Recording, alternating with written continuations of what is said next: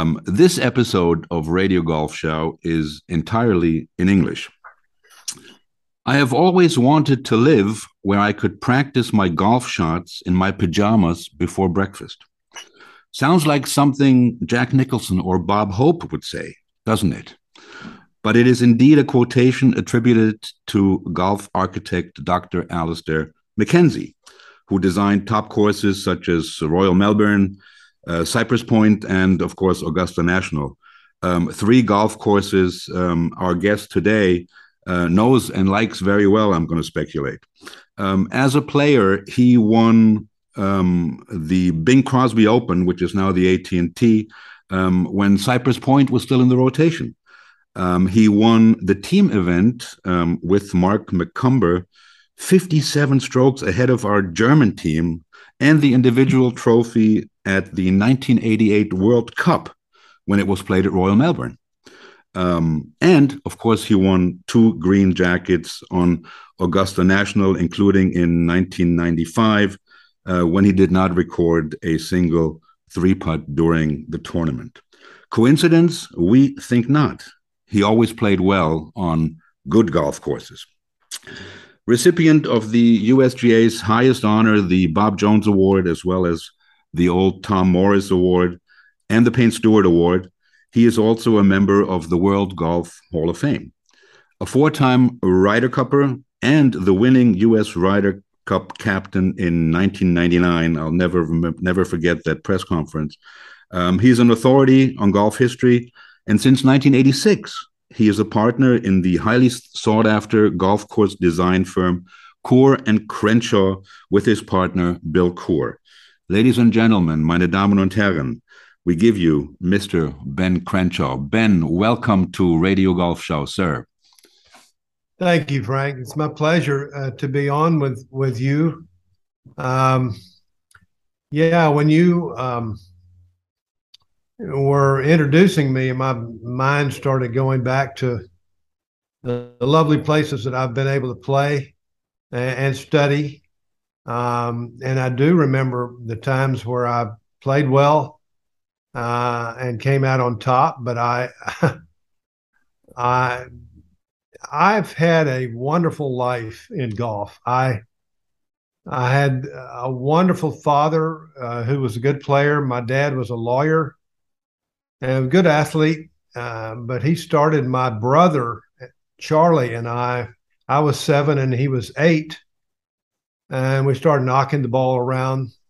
And very very soon after that, I met met the most wonderful man, uh, our teacher named Harvey Penick, who who taught taught me literally everything about uh, about the game.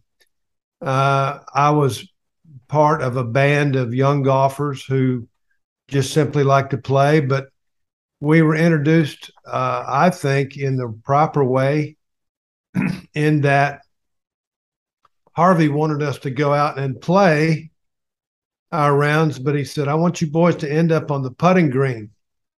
And I want you boys to putt against one another. And uh, it started to making a game and competition out of that sort of aspect. And it stayed with me forever. I, I, I enjoyed putting. I was good at it. Uh, but I, I, always think that uh, competition in that nice form is is a is a nice thing for for kids to learn. I mean, all, it's born in all kids to want to go out and bash the ball, see how far they can hit it. But uh, you know, I soon learned as a teenager that the short game is is half the game, mm-hmm. and getting the ball in the hole uh, when you're not hitting the ball well is is part and parcel of how you can keep competing. Um, I, I my sort of admonition is that if you look uh, every week in any form of competition, whether it's men's professional or ladies professional or juniors or amateurs, you can always look at the top finishers and they will have chipped and putted well. Yeah. Mm-hmm. It mm-hmm. never changes. It never changes at all. Right. Uh, it, it, it's a it's a way that you can retrieve uh, good scores, and you have to have it uh, in tournament play. There's no no other way about it. I think if you look at uh, Patrick Cantlay's win at the BMW this last week, he's one of the best putters I've seen in a good while, along with a great ball strikers. But he hit some beautiful, lovely shots, little shots. Mm-hmm wedges and a wonderful bunker shot on the 17th hole, the next to the last hole. Mm-hmm. Uh, but uh, his great, great two putt at the end there, a long putt up the hill, he almost made it. Yeah. Uh, those are the kind of things, the touch that you have to have. Um, no one's going to hit the ball so well all the time. It just it just never works out that way. But I, I, I enjoy watching the little shots as much as the big shots. Let's say. Right. Well, it's how Cam Smith won the Open with with his putting, oh, um, definitely. Really? But um, I heard you were so good in those little putting competitions that you actually had to call whether you would hit the left side of the of the little pin on the practice hole or the or the right side. Is that true? Well, that's a little bit of a misnomer. there we go. All right, let, let I, I, I, would try. I'll say this: I would envision ah. The ball going into the left or the right side. There you go. Every great putter I've ever seen, mm-hmm. Frank, is they have beautiful touch, and and the ball arrives at the hole at a certain speed, and and if you're if you're lag putting and if your concept of the putt if that speed is in your mind and you can get it, then you can read putts.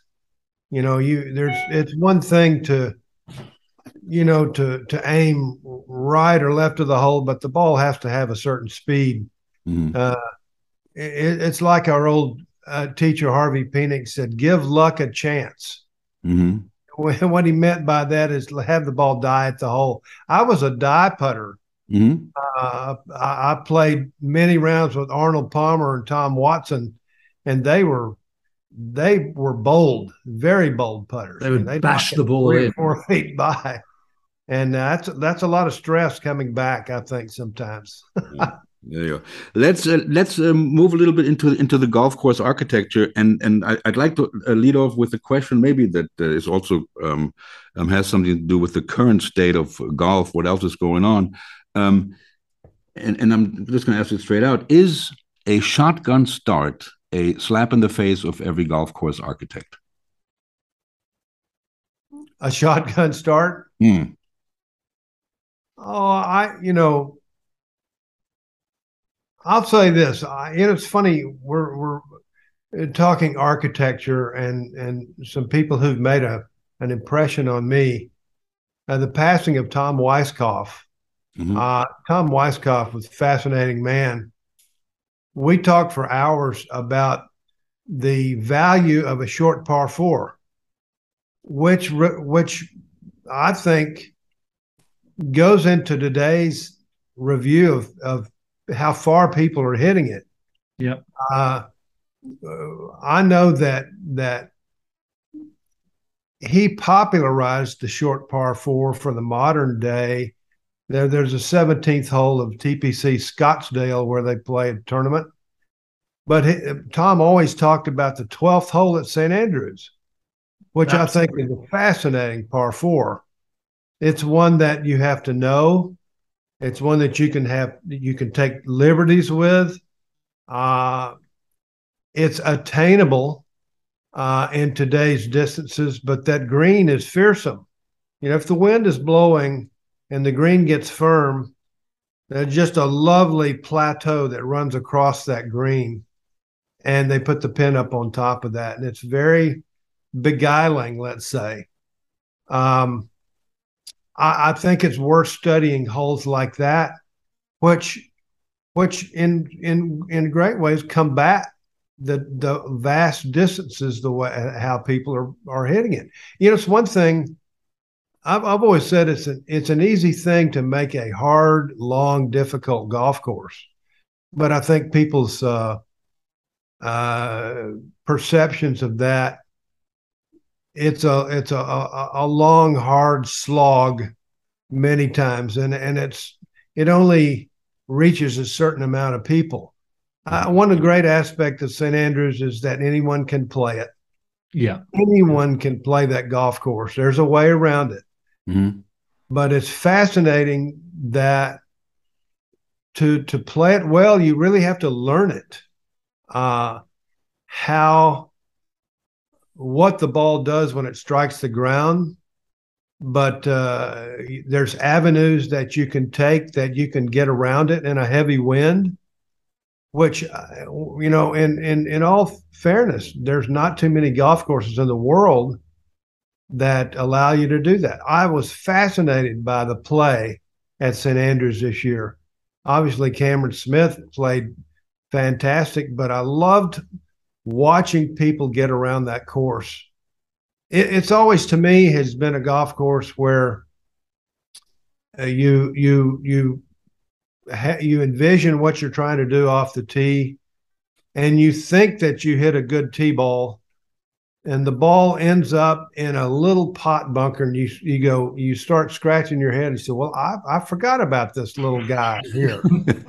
it's just amazing. I, I think it was it may have been Bernard Darwin that said, "There's something about its very soul that outwits you," and it's to me, it's still one of the great thinking golf courses in the world. There's so much to to be learnt from St. Andrews, and to think that it was the original, and it's there, and to think there is such infinitesimal building of that course. You know, there's not much that in earthworks. I think the 17th green uh, really was was was built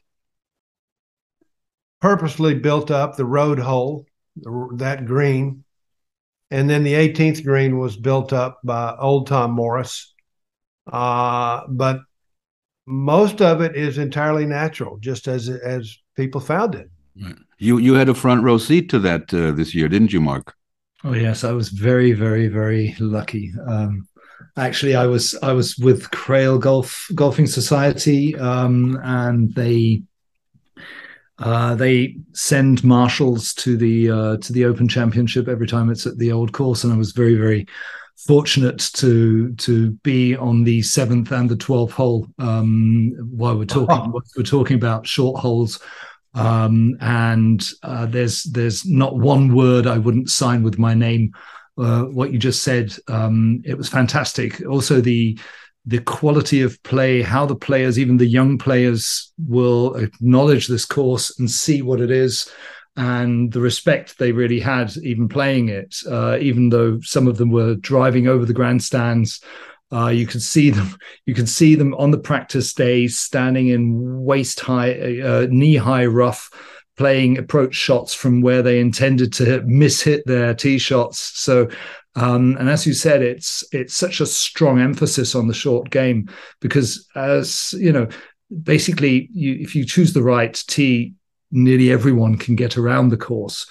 But it's also about hitting a good shot and then also being lucky and you know and, being able to to wager your luck against the good shot or the bad shot and just see um how how much the the land itself plays the game there you know you you, you really have to i think that's what the winning guys did or the the, the guys who who were really up to, uh, on top they basically I think they give themselves over to the links to a certain degree and let the links play with them. Um, and it's I think Cam Smith basically partnered himself with the course um, to to make that happen. Um, it, it, sounds a bit metaphysical what I'm saying, but I think you you you probably understand what I mean. Is that you you you just there's so much things you can't plan playing there. Um, no, there's so much you, really have to rely on happening, um, and it's it's it's a game about luck there too, isn't it? Oh, no question, and it's a uh, when you really think of it too. In my terms, when I was first starting to read about these things, that well, to me, Bobby Jones was, you know, he was the most literate man and he always said that St. Andrews was his favorite course. And I always yeah. thought, well, I need to know more about this. And it occupied a, uh, occupied a lot of his thinking and his philosophy and his marrying with the philosophies of Dr. MacKenzie. That was a match made in heaven there. Absolutely, yes. Uh, but they were extravagant admirers of the old course, and and when you really, there's not enough that you you, you can't learn about it. It's, uh, but you do in playing that course, you have to have a great amount of patience, And because you can you can get a nasty kick or you can get a fantastic yeah. kick. Uh, but where the ball can end up is a lot of it, and uh, I'm always fascinated, especially when people are so enamored in this game with length. And, and it, you know, let, let's let's let's face it, it's it's it's unbelievable to watch players hit the ball as far as they do. So it, I never thought that we'd get to the point where almost the majority of the players can carry the ball 300 yards. It's just yeah. amazing to me. Yeah. but uh, and then you start thinking about the conditions under which these fellows are tested. And it's usually the scores go up when when things get a little firm and fast. Um, and then it remains a little more elusive for, for them to play, uh, a little more glassy, let's say. That's what it takes. If they ever get softer conditions and then the scores plummet, yeah. So it's. Mm. Uh, I don't know. But MacKenzie also, Dr. MacKenzie also, I mean, when he was designing in the golden age, what it, you know, what it was called, um, that was also a, a, um, a bifurcation in the road of the technology of the golf ball. So he was designing the courses with that modern ball um, um in mind. Um, how how do you put that in your planning um, when when you plan a golf course that is potentially a tournament golf golf course and a golf course everybody can play? Uh, it's absolutely it's a great question because I'd say most of our golf courses that we've built uh, uh, did not have a professional tournament in mind. Mm. I'd say 90% of our courses are meant to be enjoyed. Yeah. Um, and so we have always tried to concentrate on everyone getting around. I, I that one admonition that you know in MacKenzie's principles uh, uh, that that everyone should have a game regardless of what their handicap is, and you have to think about that. Uh, you must, you know, there's to avoid excessive carries from the tee box, let's say, and that's that's certainly one thing. And most of the times, frontal bunkering or frontal hazards that most people, mm-hmm. you know, a, a, lesser player has to carry. Well, I, I mean that can be that can be excessive and that can be beyond people's capabilities. But you you have to think about things like that. So our thinking in our philosophy in the review of of been we've been so lucky. I've been so lucky to travel around the world, and the well-regarded courses. There's always a way in. Let's say, in the entrance of the green, or let's say excessive carries, or uh, because it it combines interest for more people, and we think about that quite often, and it's a we try not to have it beyond people's capabilities. So what I'm saying is that we we yes, there have been we had the Byron Nelson tournament in Dallas on a golf course that we that we did and and they did have the tournament there a couple of years. It was fun to watch people play it. Mm-hmm. But uh, uh, it was mostly it was not meant to house the tournament. It was there for the members to play and their guests. Right. Uh, there's, um, I, I, can strongly relate to what you're saying because um, I was extremely fortunate a few years back to visit Tasmania, um, and I was I was out with my son who was ten years old then, and we were lucky enough to play Lost Farm, uh. Um, and uh, we had the fan- most fantastic weather. It was benign, you know, there was hardly a wind, blue skies, father and son out on the course. Um, he was playing from the from the front tees and um, well, I because because I've always tackled, I've always fought with my driving from from the from the from the tee box. I've always been a, a loser of the ball to the left and to the right.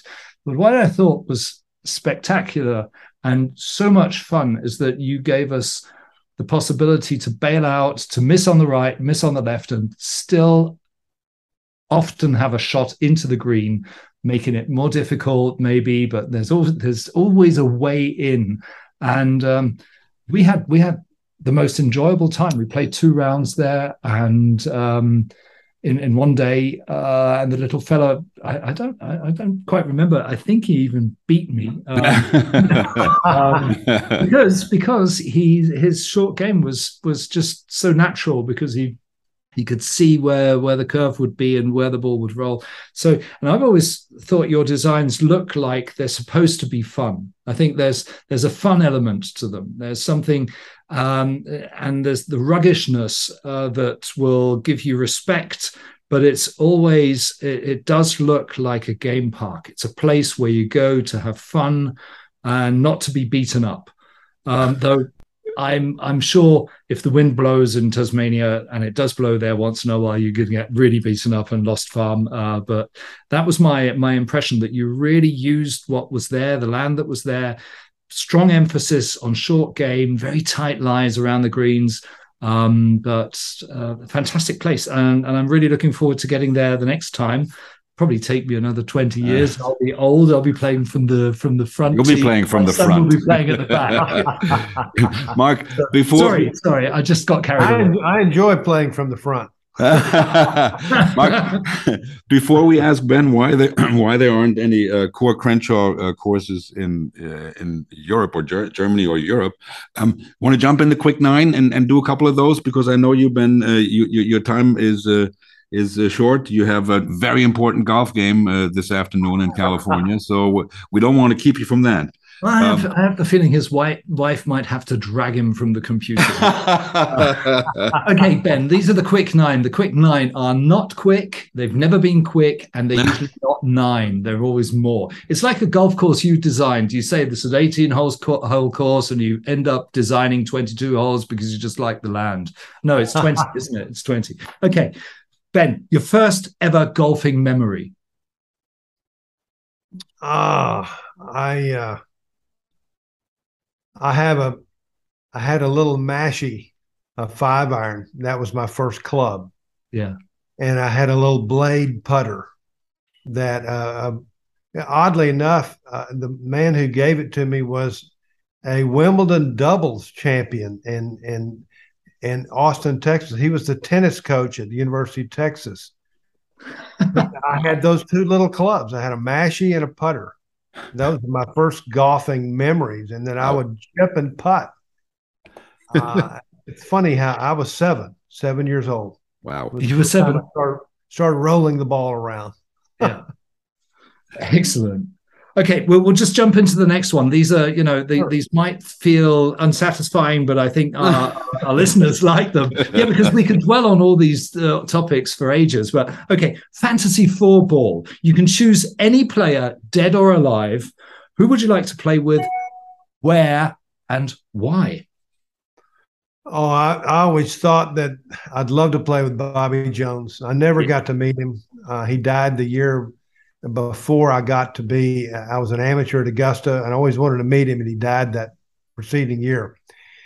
I would have loved to play with Bobby Jones, Dr. MacKenzie, uh, and uh, uh, I I kind of loved loved to have met Harry Colt. Oh, oh yes, who who I just I've studied in books so many courses that he did. He was outstanding. Uh-huh. Somebody who could build a course like Sunningdale is just, I mean, that's artistry and a love of golf and and a real gift. I, I, I found him fascinating. I'd I'd tag along with that one. At probably, St. Andrew. Yeah. yeah oh yes. Okay. Where where, where else? where else? oh yeah. Okay. Something a bit less golf related. Golf has given you a tremendous amateur career, professional career, over 20 professional wins, two majors, and the opportunity to become, in my eyes, one of the most influential designers of the last decades. If it hadn't been golf, what would have you done with your life? Uh, my father was a lawyer. Um, he got his degree at Baylor Law School in Texas. Um, he might have pushed me to the law. I'm not sure about that. I'm not sure if I was a good enough student for that at the time, though. um, he had many lawyer friends and and uh, involved in politics and business. It could have been that, but I, am just thankful for golf with the people that I've gotten to meet in this game. I've gotten to meet everybody of all persuasions in this game. It's given me my life and my not only playing but education about uh, what I thought that I wanted to do from when I was in my playing days. I said I always wanted to be involved in building courses, and somehow it's happened. I have the most wonderful uh, partnership with a guy. I, I, just he means so much to me, Bill Coore. Yeah, it's ironic that Bill Coore and I and my wife Julie, we got I married Julie 37 years ago, and Bill Coore and I had formed a partnership that year. So wow. that year was a very uh, a very uh, gifted year in my in my life. I believe it was 86, right? That's right. 80, yeah, I mean, I found it fascinating when I when I read that you really got seriously involved in this golf course architecture in '86, and then you won the Masters in '95. I mean, you were in the prime of your playing career still, and and you weren't just a guy who put his name on it. You were doing it. You know. I know. You know, I'll say this: that you know, we had mentioned Tom Weiskopf earlier, mm-hmm. but I had a connection with Jack Nicklaus and I found it ironic that Jack was so involved in his architectural career when he was playing, still playing wonderful. Uh, that fascinated me, and so was Arnold Palmer. Uh, and I, you know, as an amateur, I started to travel a lot more, and I would go by a golf course that I'd heard or read about, and that was sort of my field study. And I found that a lot of fun. That was a hobby and I the more I learned about it, the more I wanted to get into business someday. So, uh, very cool. Those fellows sort of uh, got my thinking to a different path as well. Mm-hmm. That's the, the, a great connection to the next uh, question I have. Fourth question, I think it is. A good golf, a golf course should be three things. Please specify. Uh, number one, um, playable. Uh, number two, I would say a a natural appearance. In other words, the golf course should reflect that the land that it's on. Yeah. Um, and I think probably the last one would be interest interest. Who was that wonderful? Uh, there was wonderful quote. Should interest should supersede length every time. Yeah, I can't remember who said that, but that's always been a fascinating mm. comment, and it's one that we think about quite a bit. Um, a course should reflect its natural surroundings. I think that's a right. big part of it. We try very hard to to try to pick a piece of land that's conducive to some of these elements that we've been talking about. We don't like to move a lot of dirt. You know, we're, we're very, very old fashioned, very old school right. in that regard. Um, we've turned down a few places where people have wanted us to build. We we just look at it and go, that's too much work, and it won't it won't reflect uh, of what we'd like to do. There's there's so many people in this business who are so good at doing that. They can move large volumes of earth, but the trick is it, to move all that volume of earth and to make it look natural is a real engineering marvel. And some people are really good at that. Mm-hmm. We just don't go down that path. Right.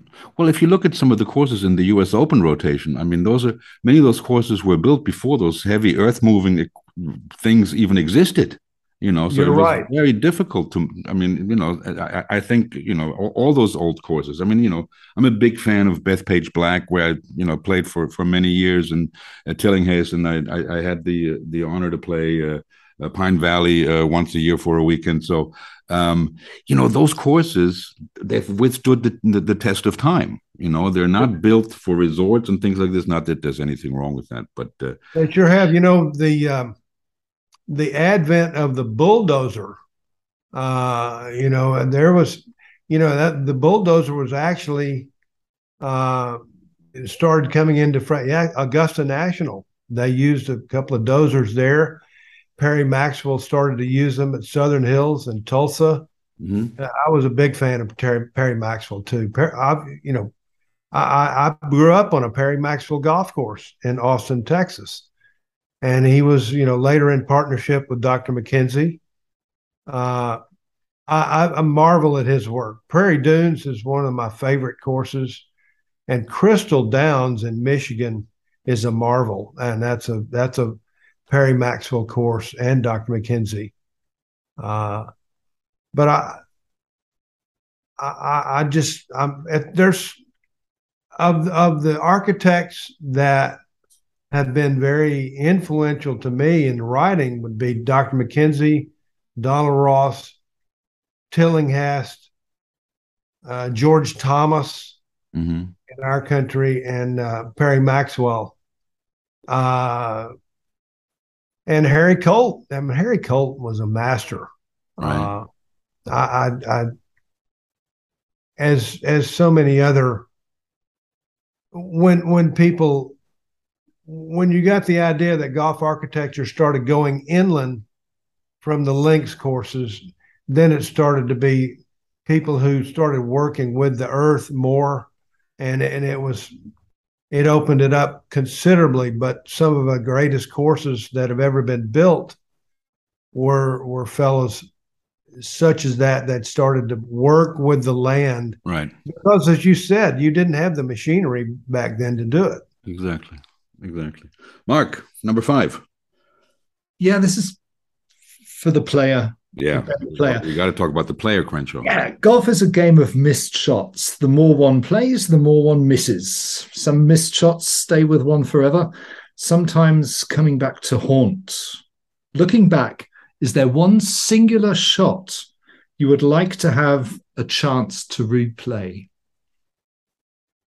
Mark, there's plenty of them. I'll say this: the um, the year that Seve Ballesteros won uh, the Open Championship at Royal Lytham, uh, I was close behind him. I double bogeyed the 71st hole. I hit a bad two iron, my second shot, and made a six, uh, a, du- a, double bogey. Uh, Seve went on to win that. And I don't know whether I could have made a difference. He was going to win. Um, that was painful really painful. Probably another one though is this ironically the same club, the two iron at, at Medinah at the U.S. Open in 1975. Uh, I double bogeyed the 71st hole, uh, and uh, lost, uh, missed the playoff by one. It was right. the same darn two iron. but uh, but in, in Seve's defense, he's the one who put your first green jacket on you, didn't he? He did. You go. And then he you did. put it on Bernhard. So there's a huge connection I to Germany and Europe. Bernhard, and then my second one, oddly enough, Jose Maria Jose. And you gave it to Nick Faldo. We remember. That's right. I have, I have a special affinity for those fellas. Absolutely, as you should. All right, here's a here's a uh, a quick bunch of questions, uh, as short as possible. Links golf or Parkland? Uh, links. Ride or walk? It used to be walk. So, I'm going to skip the carry or push trolley one. You drink, you drink beer on the course? I, I don't. You don't? You never uh, alcohol on the course? You know, I never have alcohol. I, have tried it a couple. I can't. I just go. Oh, so you don't drink at all? I, I do. Oh yeah but not on the I course. later on. Later All right, okay. I okay. on the course. yeah, I, I, can't. I can't hit a ball even if I'm sober. So you know, I, I, I even try drinking on the course. Okay, music on the range. One of our very favorite questions. People, music on the range. Do you put music on when you when you're out there hitting balls? You know, I, ironically, ironically, I don't. I love music, uh, but I like to listen to it afterwards. But love people these days just love to blare music. I, yeah. I, just I can't do it. I have to I have to try to figure out what I'm doing wrong. All right, all right. I, I can relate to that. But if you listen to music at home, is it more classic or is it rock? It's it's it's more it's more. I'm more of a country western fan. Oh, oh, excellent! I got Waylon Jennings on my wall right here. Right, okay, we're gonna. I got to meet that guy one time. I got to meet Waylon Jennings. Of course, and is he foursome? I've known Willie for a long time. Okay. I mean, these guys are unbelievable. But Have you been I out? love country music. Yeah. Uh, one of my current favorites is Eric Church. I love that guy. Oh, He's so good. God. Have you been out to Willie Nelson's golf course? Yes. Oh my God. He was great friends with our football coach, Darrell Royal. Right. And they played together forever. Ironically, our Austin Golf Club is within two miles of of Willie's place out there. He has a nine hole golf course. Right. Um, and then they they uh they has a re- little recording studio there. Uh huh. Very cool. he's cool. still playing. He's actually like 86 years old. the game. There you go. I got another musical question yeah. for you. Yeah, here we go. Okay. This is a big one. Okay. This is one of Frank's favorites, actually. Yeah. Um, you have won I have been advised to say so, the senior club championship. you and your friends decide to celebrate in a karaoke bar. Which song do you be- uh, begin the night with?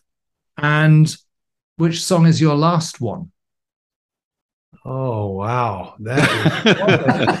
that is. It's not really uh, a golf question, but. Yeah. Great question. Um,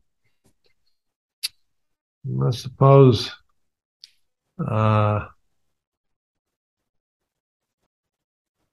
but um, my God, that's some maybe some Johnny Cash. a good one. um. Could be a combination of Waylon and Willie. Ooh. Um, God, that was such a great album. Uh, on the road again, I guess. Here we go. Oh, great one. that, that, was that was there a wait. That was that was worth waiting for. Absolutely. that, might, that, might, be the start, and, and the ending the ending, God, the end. Um,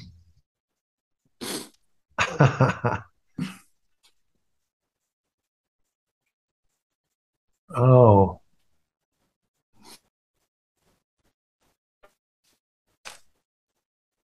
Might be the devil went down to Georgia. Charlie Daniels. oh my God, what I wouldn't give to see that. I think we're going to have to have a party with all our guests, Frank. We're going to have to put, put up this karaoke box and we're going to have to, everyone sing the songs they ask. ben, if you could play one more course for the rest of your life, which course would it be? I think I can guess the answer, but you might surprise me. You know, it, it to me, it's a toss up. It's a toss up between St. Andrews and uh, my own club, Austin Golf Club. It, it's Austin Golf Club was such a joy to put together. Austin was this growing population, and I had it in my mind. I would have loved loved to put together a golf club, no real estate, it's just a golf club, and it has happened. We started it in uh, the early '90s, and we opened it in 1995. And it's it's a small membership it's about 320 members, but everything it's golf. No mm. real estate. It's just golf, and it's it's really fun to play. And I'm so proud of, of it that people agreed to the idea, and it's it's been fun. Frank, we're going to have to get an invitation. Yeah, well, yes, I, yeah. I, graduated from high school in Texas, so I, have been to Austin. And, you, uh, you know the course. Okay. I don't. You, I don't. But no. you can drive us. You there. guys are invited anytime. Oh, We'd love to have you. Oh, Ben, I have been waiting for this. Mark has a much better memory than me, so be careful. Plus, he's younger. if you could change one rule, what would it be? Oh,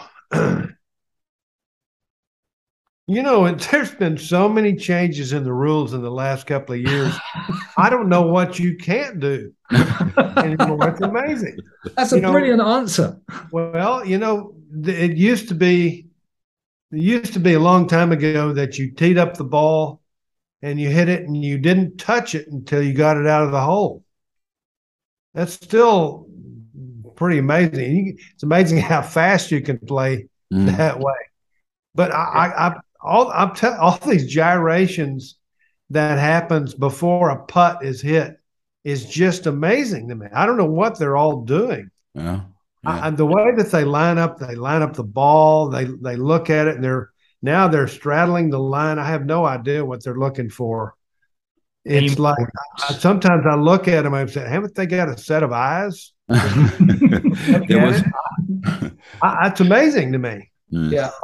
there was there was a terrific um, um, final of the British Boys uh, Championship just uh, a week ago between two Swedish guys, two very good friends who we're going to have on the show next, um, who played 36 holes and they were carrying their own bag and they took maybe one practice swing and they played I mean, you know, and, and, they play terrific golf. You know, um, I, I, watched a little bit of the U.S. Amateur uh, uh, last weekend. There was a guy who, who, looked at the hole twelve times before he took the club back.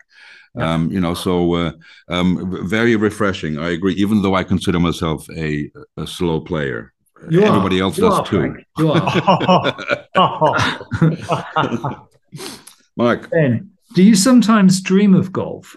And if yes, are they good or bad dreams? I, have I've dreamt about golf. I've dreamt about good and bad. There's no question. I I, I find the bad ones are that I'm eh, I'm, I'm I just go I go to pieces and I'm inept about anything that I do. Can't hit the ball, can't putt. You know, something happens. It's a little nightmarish, I suppose. And then there's some happy dreams as well. But uh, uh, actually, more often than not, I'll, I'll, give you a hint. I've always had, I always had two nightmares as a boy, and and two. Uh, one of them was about snakes, and the other ones were tornadoes. I had these. I I, I don't know why because they're both prevalent in Texas. Yeah, probably. But I had some kind of nightmares, and I'd wake up and I go, "Oh God, that." So, but I'd say more of my restless were was about inept golf, not being able to do anything. yeah, not being the typical. Suppose I'm human. Yeah, yeah I think. Absolutely. and this is the last one, uh, the not quick nine, um, because you already mentioned Harvey Penick, um, and you you might not know, but he is one of the most read golf authors in Germany uh, because um, in the 90s, not a lot of German golf books existed, and there was a big boom. And they they took his uh, little red book and uh, translated it into German, and a lot of people have read it. So he is quite a famous person. Mm-hmm. Um, what's the best bit of golf advice you have ever received? Is there one singular tip that you would say that was something that took me through my career up until today, and I would give everyone? I'll say this that um, uh, Harvey Penick um, taught us a lot more about life than golf. He was the kindest human being and most humble human being I've ever met in my life. Uh, his generosity and his kindness always stayed with us all, all of all the members, all the pupils, all the people who who met Harvey came away with a special kindness that he had for he absolutely you know he said it. He said if and if you play golf you're my friend. And it's a very simple way of because he knew how golf how good golf could be for all of us. Uh, he wanted to pe- wanted people to to be a gentleman and a lady about golf. He said it was an honor to play golf and uh, his humility just stuck with us all. Uh, you, when you learn from people like that, you only try to emulate as as best you can, but you know you're going to fail. But honest to goodness, his spirit will always be with with all the people, and I'm so gl- glad that the German people got that book translated because it is there's a there's a mm-hmm. a kernel of wisdom in it all, but it it it's something to hold on to. Um, I, I must say the the author who put that book together, Bud Shrake, was a good friend of ours, and he uh, put together the right words in in the, in the right language and the, and the the right temperament that Harvey had. It, it was a work of art that the way that he put that book together. And uh, is like you said it's really one of the best selling sports books of all time. Right right. Because it has more about it than golf. Exactly. I mean there was a terrific article um, in sports illustrated by Rick Reilly after you won your second masters how your wife kept saying while you were playing and you got a maybe a lucky bounce or something or a, a break and, and she would he, Rick Reilly wrote in Sports Illustrated how you how she would say in in, in the gallery up oh, there's Harvey um, I, I thought it was a terrific article that that Rick Reilly wrote and and it, it certainly um, uh, resonates with us here in Germany. Um, a lot of things that you've done. You, I believe in fate, and I have a good feeling about tomorrow. I, I remember watching that on TV as a European. I knew that we were screwed for this. we were, we? When I heard that, I saw your face, and you. I don't know if you were chewing gum or you had like some kind of sunflower seed in your mouth. I said, "Oh my God, he's serious." And sure enough, I mean, you know, we had five or six rookies, whatever, but uh, um, so many things. I know Ben, and I, I, know Ben. You have to, uh, you, you have to leave for uh, for for a golf game. Um, I, I, I want to thank you very much um, for taking the time. Um, Mark and I both hope that you'll come back. We'll talk about some of the things. Um, and there, there's so many things to talk about, not just from the history, the architecture. I mean, you know, for for for, for it's, it's interesting. Um, your your your point of view why Greg Norman is picking a fight with Augusta and Fred Ridley, for example. Those are all things that are that that are big big talk, topics that maybe we'll get another chance to talk about. Um, but um, um, my hope is that you had a good time, that you will come back, and oh. and maybe and and don't burst our bubble uh, uh, uh, today. But Mark, maybe we will be the talk at the next Masters Champions dinner when I'm sure Ben Mr. and- Langer Mr. and Herr Crenshaw Langer are have a little chat. Remember those guys? I'll, I'll have to Who- get who are together those with my guys? friend, uh, my friend Bernhard Langer. We'll have to get together on that. There you go. By the way, I just I marvel at him. Yeah. What a golfer! What a golfer, and what a man! I, I, I thoroughly enjoy his friendship. Yeah, he's a terrific guy, and, and to me, it's amazing that he believes his best golf is still ahead of him. I, I think that's absolutely incredible. You know, I he mean, has I've, the strength. He has the strength right up here. yeah, Right up you You know what? I think I think I even believe him. I, you know, I, I yeah, there's loads of good golf in that guy. He- he's our Wow. athlete of the century, no Yeah. question about it. No question. Unbelievable. Ben, thank you very much, sir. Um, Thank we wish you a good day out in California. And a great, good, great seeing you and being with you. I enjoyed it very much. thank you, Yes, sir. So did we, Ben. Thank you very much. It was Okay. You're fantastic. welcome. Good luck on the golf course uh, today, this afternoon. Thank you. And Thank you. regards much. to your wife, I can see in the mirror already. She's waving at you. yeah, for for arranging the technology. All right. Thank you. Yes. Thank you. The eye- Have a- She just shut us off. I think that was a mistake. That was Uh, great. okay. That was great.